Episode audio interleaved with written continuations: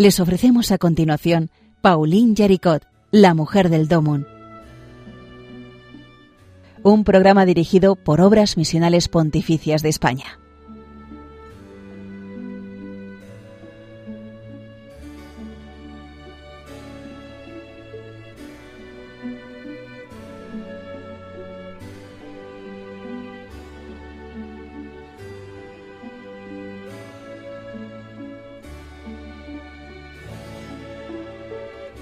Buenos días, bienvenidos a un nuevo programa, a una nueva entrega de Paulina Yaricot, la mujer del Domun, un programa de las obras misiones pontificias en Radio María dedicado a quien fundó la obra de la propagación de la fe, el famoso Domun, el Domingo Mundial de la Propagación de la Fe, el Domun.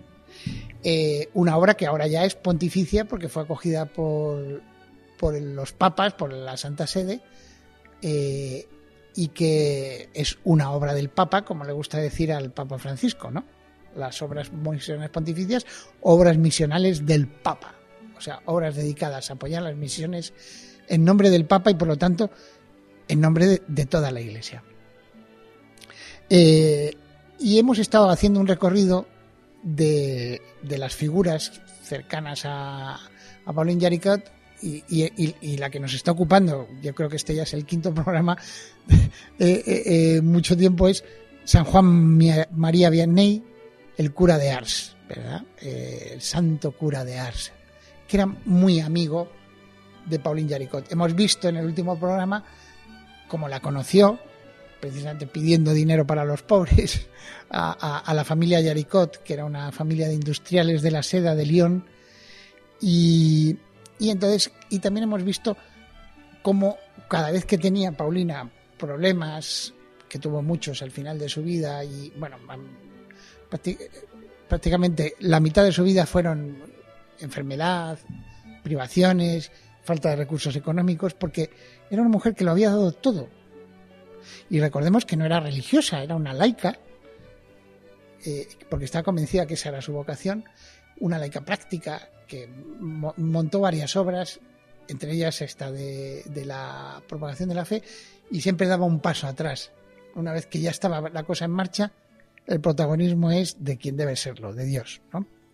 Entonces, eh, y vimos también eh, al final del último programa como cuando tenía dificultades iba a Ars y le decía, y, una de las frases que le dijo el cura de Ars fue que pidiera, que cuando tuviera necesidad de algo, incluso de dinero, que pidiera prestado a las llagas del Salvador, para que él pagara sus deudas, un poco haciendo juego con que las llagas de nuestro Señor, la pasión de nuestro Señor, sus heridas han pagado nuestras deudas. Una, idea preciosa, ¿verdad?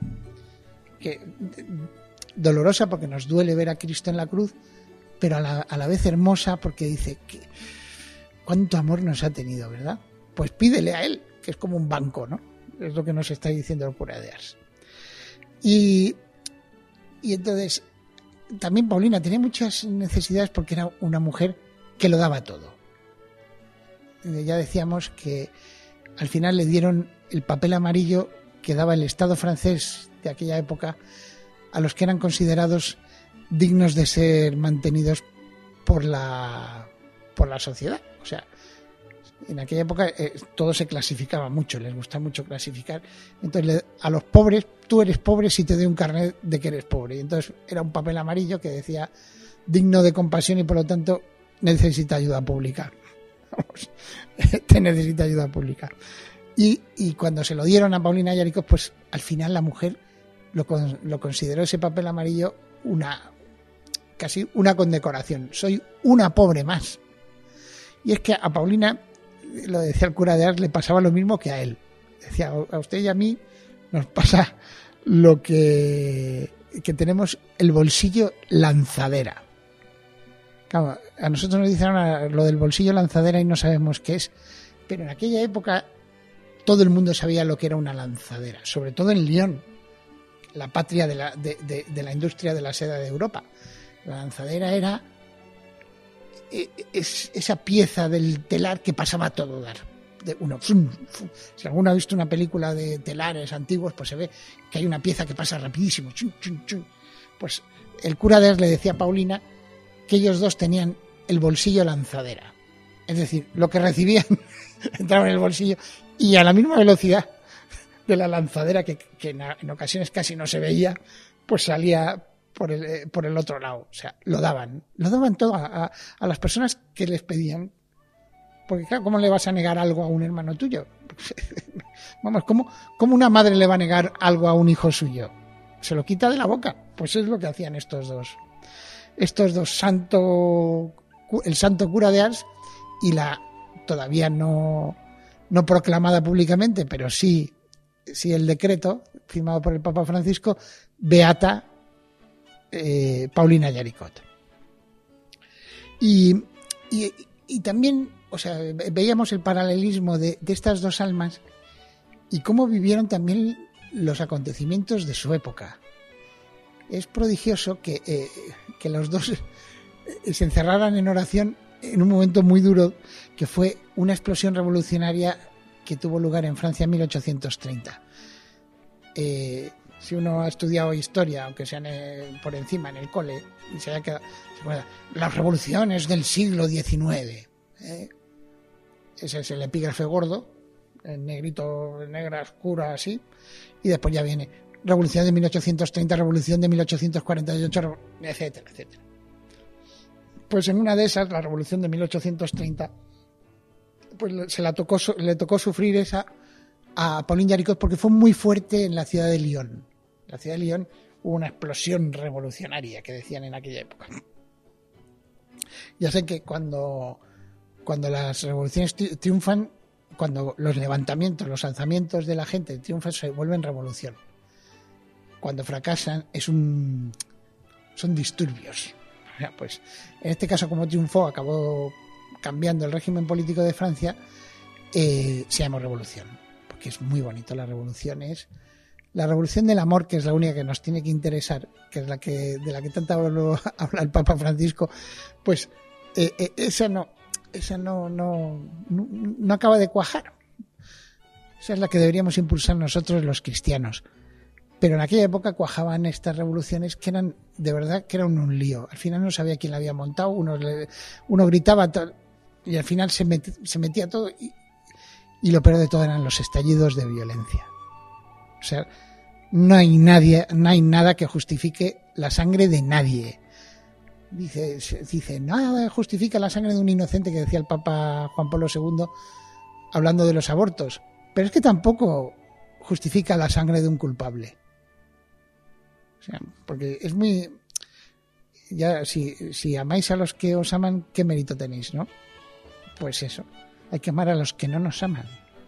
Nada justifica la violencia, nada justifica la sangre de nadie. Y entonces, cuando estalló esta revolución de que estábamos hablando, la revolución de 1830, a Paulina la pilló en Lyon, su ciudad, y además nueve diez años antes había fundado la obra de propagación de la fe todavía no, no era pobre verdad como hablábamos de, esto del, papel amarillo y, y, al cura de Ars lógicamente era eh, bueno ya, ya dijimos que nunca lo nombraron párroco de, de Ars porque el, eh, pues el obispo dijo que era que era tan tonto que no, que vamos, Dios mío, nombrarlo párroco. Vaya usted ahí a trabajar como cura y ya veremos más adelante. Y al final, como lo hizo tan bien, que habría sido casi ofensivo decirle, este hombre le nombro párroco, parece como que, como si no lo fuera, si ya es. Eh, eh, en, efecto, entonces, el, el, patrono de los párrocos nunca fue nombrado párroco, ¿verdad? Pues él estaba en Ars, cuando la revolución de 1830, y, y ¿qué hicieron los dos? Pues tuvieron estuvieron prácticamente. Eh, Paulina estuvo casi tres días sin salir de la Fourvière. Se subió al santuario de la Virgen, el santuario que, domina Lyon, uno de los primeros santuarios marianos de la historia, de los primeros siglos, y allí se puso a rezar ante el Santísimo para pedir, por favor, Señor, no tengas en cuenta las muchas cosas que están pasando por ahí por las calles de Lyon cuántas ofensas a ti y a, y a los cristos que van por la calle, que son nuestros hermanos, ¿verdad? Eh, y el cura de Ars hizo lo mismo en, en Ars. O sea que, o sea, eh, eh, los dos hicieron lo mismo. Y, o sea que, que, y cuando se encontraron lo comentaron, ¿no? Y, y además aprovecharon después de esto de, de, de, su oración por las cosas que nos ocurren en, en nuestro mundo, que nosotros también deberíamos eh, eh, tomar ejemplo de estos dos santos en el sentido de todas las cosas que escuchamos por los medios de comunicación, ¿qué es lo que nos dicen? Pues nos lo dicen nuestros, nuestros sacerdotes en las parroquias, en las homilías, nos lo dicen nuestros obispos, nos lo dice el Papa.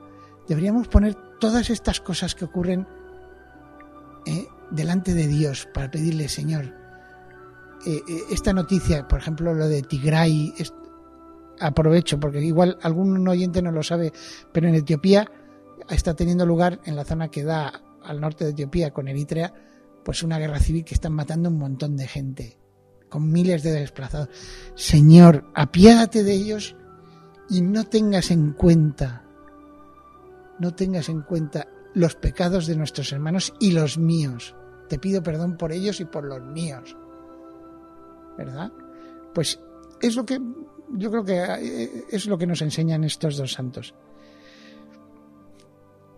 Y en la relación esta que tenía eh, el cura de Ars con Paulina Yaricot, le decía muchísimas veces, el cura de Ars le decía, eh, usted pidió ser probada, ¿no? Lo de las letanías de la humildad, que hablábamos en, en el eh, en el anterior episodio de este Paulina Yaricot de la mujer del Domun, pues claro, si tú pides a Dios que, le, que, te quiera, pues Dios siempre va con una cruz a quererte, ¿verdad? Es que, o sea, es como si Cristo que está ahí en la cruz te quisiera abrazar y, y doblara la cruz y te, y te la dejara, ¿verdad? Como si tuviera, como si tuviera velcro la cruz y te la deja, te la deja en el alma, ¿no? Pues dice, le, eh, decía el cura de Ars a Paulina, Dios un día te devolverá todo lo que has pasado por él, todo lo que te ha probado.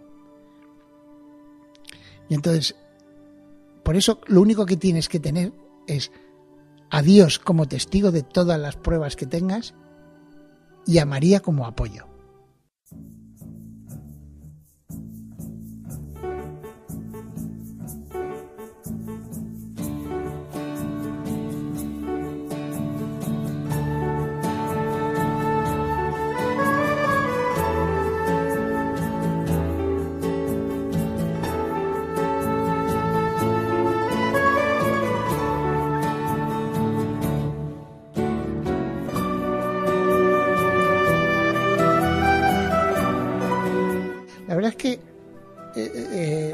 Lo que yo he leído del cura de Ars y lo que he rezado con el cura de Ars siempre es muy sencillo. Son frases de gente, que, de esta gente que, que, que primero lo ha vivido y después te lo cuenta y ya te lo cuenta simplificado. Que aprovecho para hacer un llamamiento, también para mí mismo, no solo para, para los demás, de, de las vidas de santos. Un llamamiento a favor de, por las vidas de santos. Era una cosa que antes, antiguamente, se tenían, se tenían muchísimo, se, leían las vidas de santos. Pues no tengamos ningún reparo en leer vidas de santos. Son, no porque tengamos, como a veces, eh, eh, yo me acuerdo de haberme encontrado con un, un amigo evangélico que me, que me decía, es que vosotros prácticamente sois idólatras. Por lo... Yo digo, pero no sé, digo, perdona, pero estás equivocado. Yo no idolatro a ningún santo. Te puedo decir los defectos de San Francisco Javier, que se ponía nervioso cuando mandaban a un misionero que no era muy capaz. Decía, es que me maga, porque era muy navarro y muy... Te puedo decir, claro que no era, no estamos hablando de dioses, estamos hablando de hermanos nuestros que se nos han adelantado en el camino a la santidad y que son un ejemplo. A mí me gusta, y ya lo he dicho en alguno de estos episodios de Paulina Yaricot, la mujer del Domun, eh, eh, que son como el, eh, el listillo de la clase. Oye, que le puedes decir, ¿cómo has pasado el, eh, el, examen de lengua? ¿Y el examen de matemáticas? ¿Y el de historia? ¿Cómo lo has pasado? Pues, eh, que está enfermo y te, me toca a mí ahora el examen. O sea, son gente, ejemplos, ejemplos simplemente de que se puede, de que podemos ser santos, de que no tenemos excusa, de que con acercarnos a Dios ya está todo hecho, ¿verdad? Entonces, pues, eh, pues eso, fíjese, la, la, frase del cura de Ars, Dios solo como testigo y María como apoyo. De todas nuestras grandes problemas y de todas nuestras grandes tristezas. Y oye, y alegrías, porque aquí hay que, estar no solo a las, a las duras y a las maduras, sino también a las maduras y a las duras, ¿verdad? Entonces, eh, ese es la, el apoyo que recibía siempre Paulina Yaricot del cura de Ars. Por eso, eh, en una predicación que llamó la atención, porque el cura de Ars no nombraba casi nunca a nadie, solo no, decía, eh, mira Pepito, qué bueno es. Era una persona muy discreta. Cuando hablaba, hablaba, o sea, su predicación y el catecismo que todos los días, aunque hubiera colas y colas de gente para confesarse porque eh, Ars se volvió un centro de peregrinación, siempre dedicaba tiempo al catecismo, pues hablaba de las cosas de Dios. Pero un día se le escapó y dice, hablando de la cruz, pues yo conozco a alguien que sabe cómo aceptar la cruz y una cruz pesada y cómo soportarla con amor. Es Mademoiselle Yaricot. O sea, el cura de Ars admiraba a Paulina Yaricot.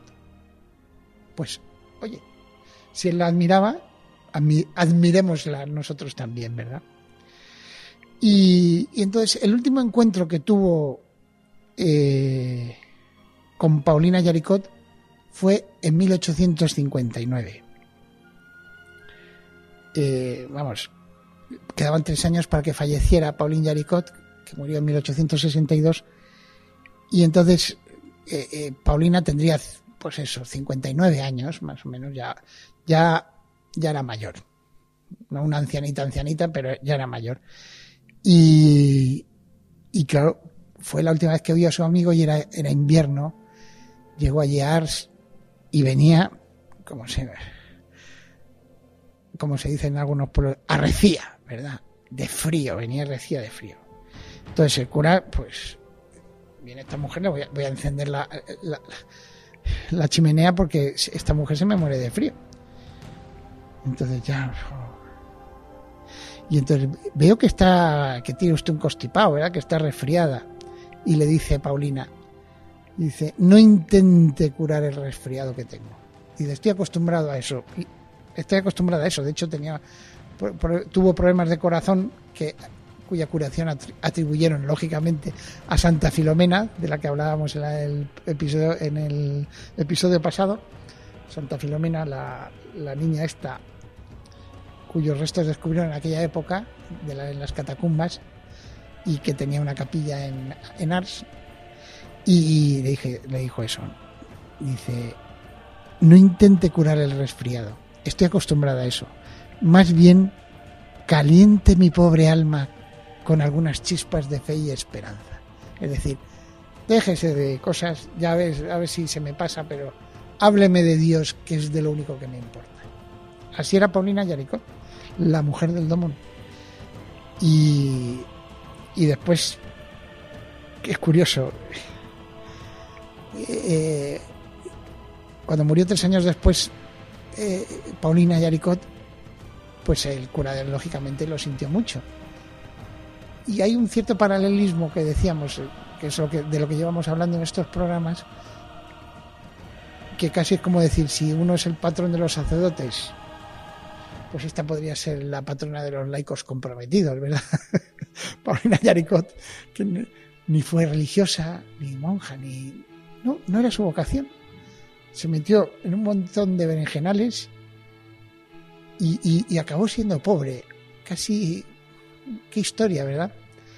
Y, por eso, eh, pues hay que agradecer a Dios figuras como esta de Paulina Yaricot. Vuelvo a hacer un llamamiento a, a acercarnos a las vidas de los santos, ahora con, Ahora que tenemos internet, cualquiera se mete y, puede leer, no necesita casi ni comprar libros. ¿no?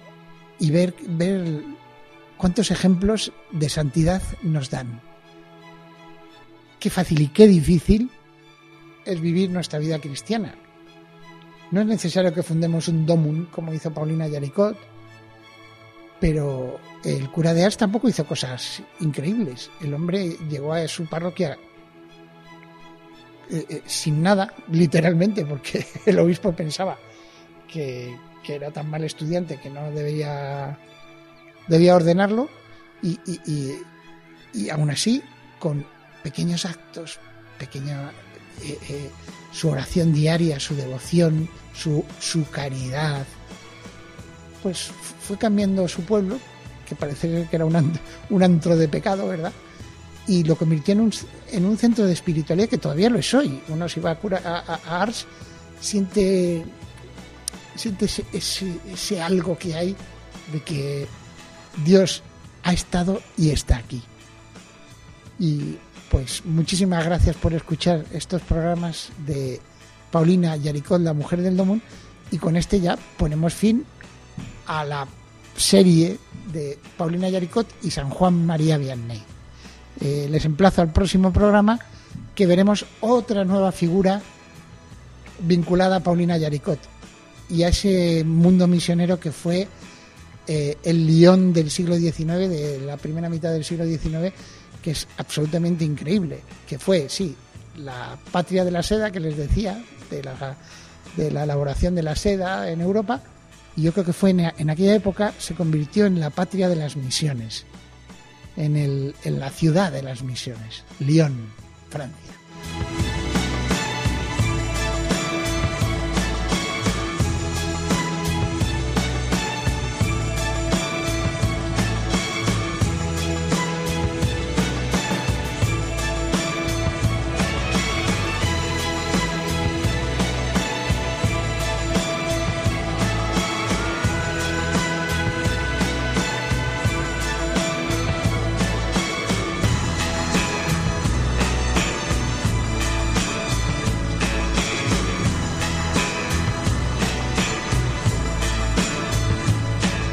Recordarles que hay un, un buzón donde pueden dejar sus sugerencias y también sus impresiones que se llama la mujer del domun arroba radiomaria.es recuerden todo junto la mujer del domun arroba radiomaria.es que es eh, pues es como el programa se llama Pauline Yaricot la mujer del domun pues es muy sencillo de recordar y, en fin, pues hasta la semana que viene, que les esperamos aquí con nosotros.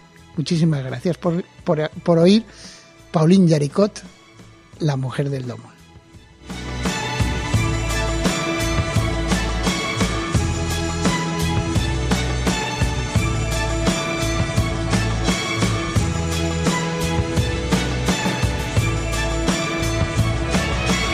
Han escuchado en Radio María Pauline Yaricot, la mujer del Domun. Un programa dirigido por Obras Misionales Pontificias de España.